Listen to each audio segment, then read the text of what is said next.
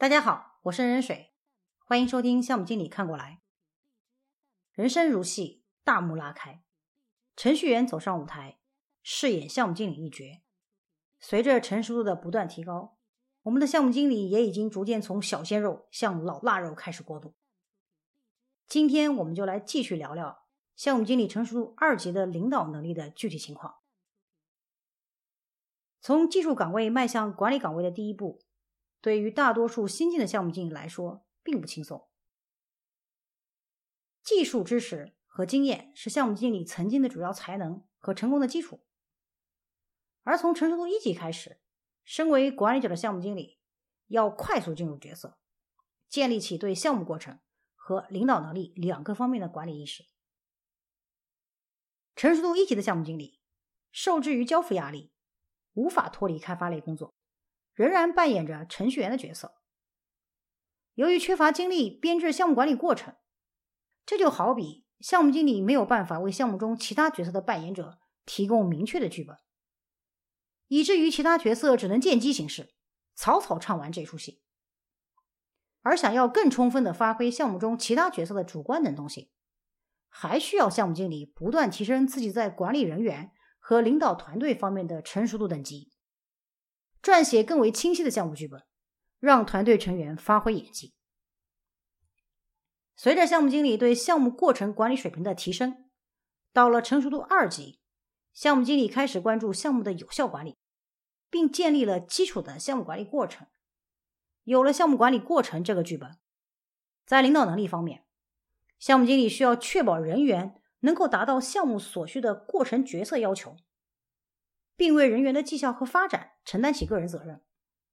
这样才可以大大增强团队成员的工作意愿和忠诚度，更有利于项目经理在团队内开展项目管理工作，固化项目过程经验，提高项目执行的效率和质量。我们在对项目经理领导能力一级的阐述中，提出了领导能力的三大方面，即开发人员能力、团队建设与赋能。激励与绩效管理，在接下来的成熟度等级的提升里，这三个方面会伴随项目经理的过程能力成熟度等级的要求而逐渐深化。首先，我们来看开发人员能力方面，会遇到以下问题：团队人员缺乏项目相关的知识或者技能，进而导致工作效率低下。对于这个问题，项目经理可以根据项目中具体的工作任务对人员知识技能的要求，识别出团队各个角色履行职责所需的关键技能，并由这些关键技能识别出培训需求，制定并维护培训计划，确保团队人员在履行职责的时候及时获得所需的培训。第二个方面，团队建设与赋能。当项目的成员都已经就位了，接下来的就是如何开展工作了。对于知识密集型的企业来说，在没有过硬的过程管理能力之前，稳定的人员都是项目得以完成的重要保障。因此，项目经理领导能力二级的首要任务就是降低项目团队的人员流动。然而，在较低的过程管理成熟度下，大量的项目返工是不可避免的。项目组必须超负荷工作，才有可能按时完工。在这样长期或者严重的超负荷工作下，一定会造成不满情绪和工作的压力，从而引发人员的流动。另外一方面，为了落实项目经理设立的项目管理过程。应对难以避免的人员流动，项目经理要建立执行项目管理过程的沟通和协调机制，来管理项目成员间的相互依赖关系，共享项目信息，协同工作。项目经理领导能力成熟度二级，在团队建设与赋能方面，主要会遇到以下三类问题。第一类问题，团队人员超负荷工作，导致离职率的攀升。面对这类问题，项目经理需要对工作任务进行分析，确定完成这些工作任务所需的工作量和技能，在项目进行规划的时候，让更多的项目成员参与其中，充分解读项目目标和要求，并对所辖的工作任务作出承诺。同时，项目经理需要使工作负荷与团队现有员工及其他所需资源保持平衡。第二类问题，团队内部的低效沟通。导致了团队成员认识不到自身工作是如何支撑项目目标的达成的，只能被动的接受工作的指派，缺乏参与感和积极性，整个团队士气低迷。针对这些问题，项目经理需要积极处理那些降低工作质量或有效性的人际问题和冲突，并在团队内部。形成信息共享的沟通协调机制，及时在干系人之间共享项目信息，并设立团队会议管理机制，考量参会人员的必要性及其工作时间的有效利用。还要基于完成项目的需要，争取项目资源，帮助团队人员发展人际沟通技能，在团队内部和团队之间建立并保持有效的工作关系。第三类问题，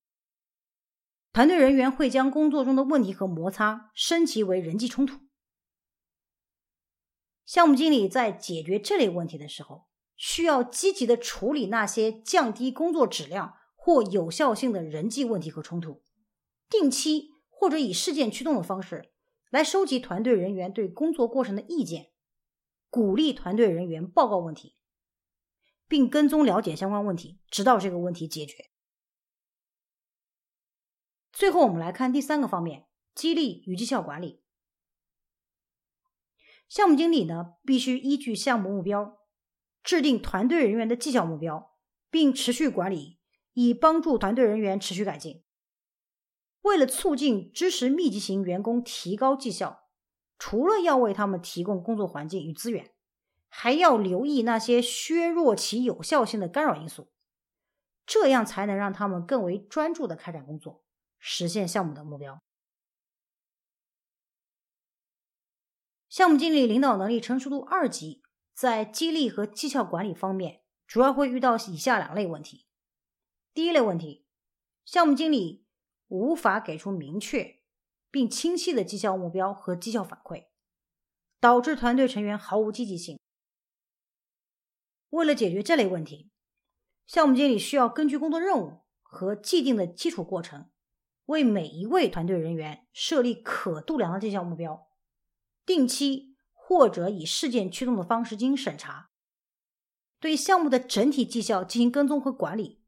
就项目的绩效与团队人员保持一个持续的沟通，持续关注每一位人员的绩效目标的完成情况。第二类问题，由于工作环境中的诸多干扰，使得团队人员无法全力以赴的投入工作。面对这类问题，项目经理除了要提供完成项目工作所需的物质环境和资源，比如工具设备、系统环境等等，更为重要的是，还需要找出降低工作环境有效性的物质因素和频繁的干扰源，将其的影响削弱到最低程度。比如说，工作环境中出现的噪音，在工作时间的过多闲聊等等。我们来回顾一下。当达到领导能力二级的时候，项目经理建立了项目沟通与协调的机制，积极管理干扰工作有效性的因素，使项目团队的工作环境变得稳定。项目经理可以在现有资源和工作承诺之间保持平衡，吸收具备相应技能的人员，以及对现有员工进行角色相关的培训，使得支撑项目完成的基础过程所需的技能。得到有效管理，